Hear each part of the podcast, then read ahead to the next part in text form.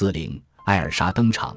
正当爱因斯坦声名鹊起，在欧洲巡回讲演之时，米列娃却仍然待在他所厌恶的布拉格，为自己没有进入曾经向往的科学界而垂头丧气。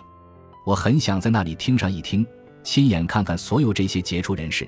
一九一一年十月的一次讲演之后，他写信给爱因斯坦说：“自从我们分别以来，时间好像已经过了很久很久。你还会认得我吗？”他的签名是：“你的老弟。”就好像尽管青春已逝，他依然是他的多里。这使得生性沉默寡言的米列娃变得更加阴郁和情绪低落。弗兰克第一次在布拉格见到他时，就觉得他似乎患上了精神分裂症。爱因斯坦也有同样的看法。他后来告诉一位同事，他的阴郁无疑可以追溯到他母亲家族的一种精神分裂的遗传倾向。一九一二年复活节假期到了。爱因斯坦只身一人前往柏林，此时他的婚姻又一次变得岌岌可危，充满变数。在那里，他与一位从小就认识的比他大三岁的表姐重新熟识。艾尔莎·爱因斯坦是鲁道夫·爱因斯坦和范尼科赫爱因斯坦的女儿，她既是爱因斯坦的表姐，也是他的堂姐。父亲鲁道夫是爱因斯坦的父亲赫尔曼的嫡堂兄。曾经赞助过赫尔曼的企业，母亲范妮则是爱因斯坦的母亲保利妮的姐姐。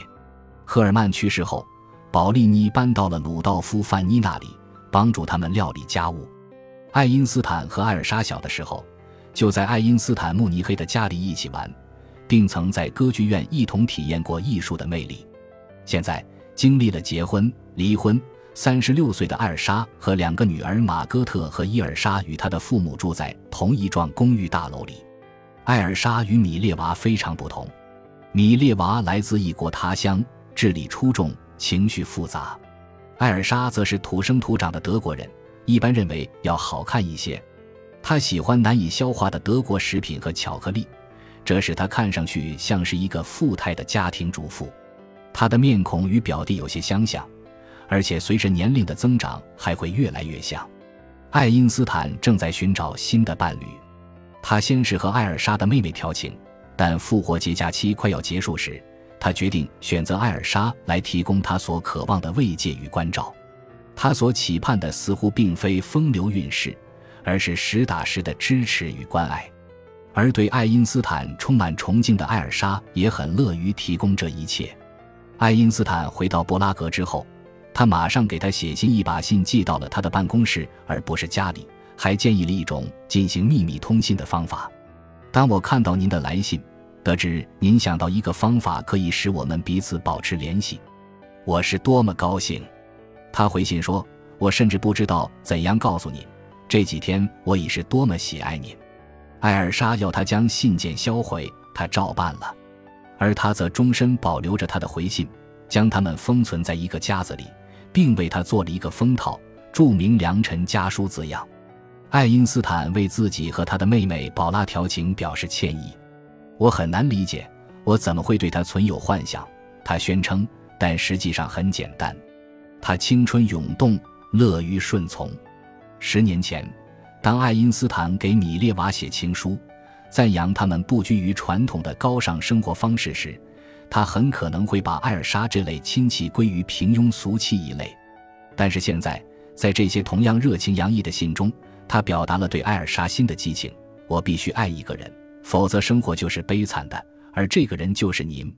艾尔莎知道如何使他就范，他取笑他受制于米列娃，断言他怕老婆。正如他所料，爱因斯坦在回信中坚称自己并非如此。不要这样看我。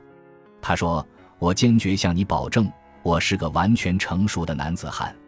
或许什么时候我有机会向您证明这一点。”受新的爱情驱策，向往着在理论物理之都的工作，爱因斯坦渴望搬到柏林。不幸的是，我在柏林找到工作的机会很小。他向艾尔莎承认，但在访问柏林的时候，他竭尽所能为日后能在那里任职而努力。他在笔记本上列出了他与几位重要的学术界巨头的会面，包括科学家哈勃、能斯特和瓦尔堡等。爱因斯坦的儿子汉斯·阿尔伯特后来回忆说，一九一二年春天，就在自己过完八岁生日之后，他注意到父母的婚姻正在瓦解。但是从柏林回到布拉格之后，爱因斯坦似乎对他与表姐的新的感情纠葛产生了不安。他一连写了两封信，试图作一了结。如果我们屈从于我们彼此之间的感情，就只能产生混乱和不幸。他写信给艾尔莎，到了月底，他的语气愈加坚定。倘若我们形成了更密切的依恋关系，对我们两人以及别人都不好。所以，我今天是最后一次给你写信了。再次听从命运的安排吧，你也必须如此行事。你要知道，我说这番话并非出于铁石心肠或缺乏感情，而是因为如你所知，我也和你一样绝望地背负着我的十字架。爱因斯坦和米列娃都感到，生活在布拉格的中产阶级德国人中间已经变得令人厌倦。这是一帮没有自然情感的人，他告诉贝索，他们奇特地级自视尊贵与奴颜媚骨于一身，对自己的同事毫无善意。那里的水对身体有害，空气里充满了煤烟，街道上一边是炫耀卖弄的奢侈，一边是令人悚然的悲惨景象。但最令爱因斯坦不快的还是那种虚伪做作的阶层等级。当我来到研究所，他抱怨说，一个侍者酒气熏天，点头哈腰地说：“您最谦卑的仆人。”米列娃担心劣质的水、牛奶和空气正在损害着次子爱德华的健康，因为他已经食欲不振、寝食难安。而且事实已经很明显，丈夫更关心的是他的科学，而不是家庭。他不知疲倦地研究自己的问题，可以说他纯粹就是为他们活着的。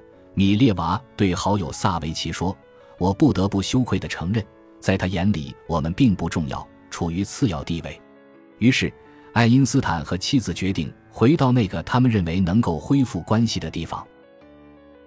感谢您的收听，本集已经播讲完毕。喜欢请订阅专辑，关注主播主页，更多精彩内容等着你。